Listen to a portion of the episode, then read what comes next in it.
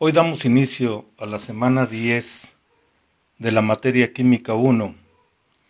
Esta semana abarca del 19 de octubre al 23 de octubre del año en curso.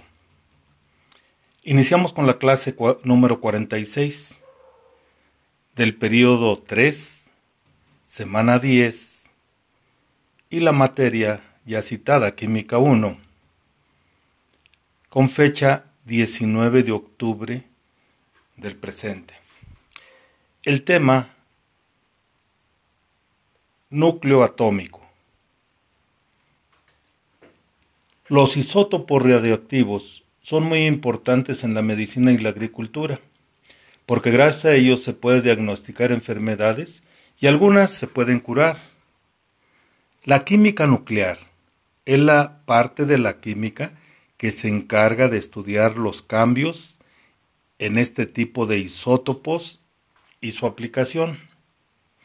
Es muy interesante conocer las bondades de los isótopos y su aplicación.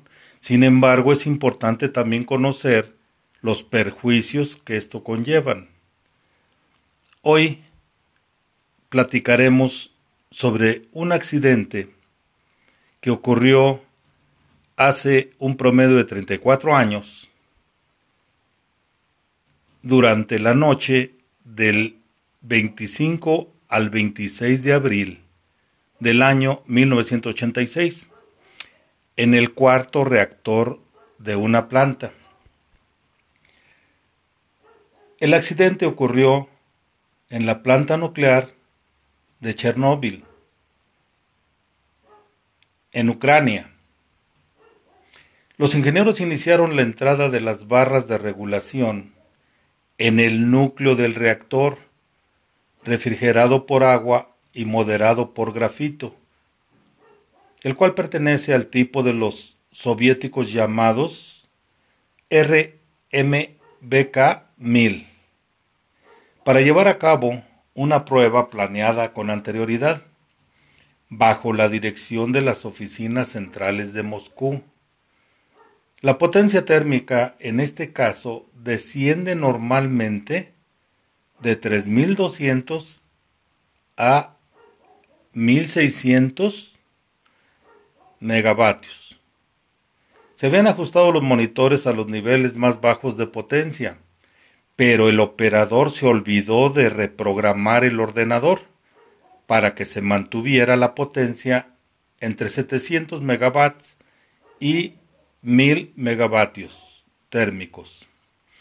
Por este motivo, la potencia descendió al nivel muy peligroso de 30 mediavatios. Esta combinación poco usual de baja potencia y flujo de neutrones intenso provocó la intervención manual del operador, desconectando las señales de alarma. El ordenador indicó un exceso de radioactividad, pero los operadores decidieron finalizar el experimento, desconectando la última señal de alarma en el instante en el que el dispositivo de seguridad se disponía a desconectar el reactor.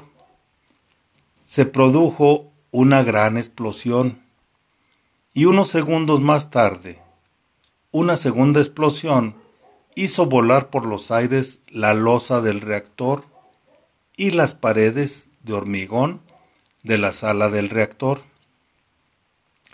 lanzando fragmentos de grafito y combustible nuclear fuera de la central, ascendiendo el polvo radioactivo por la atmósfera.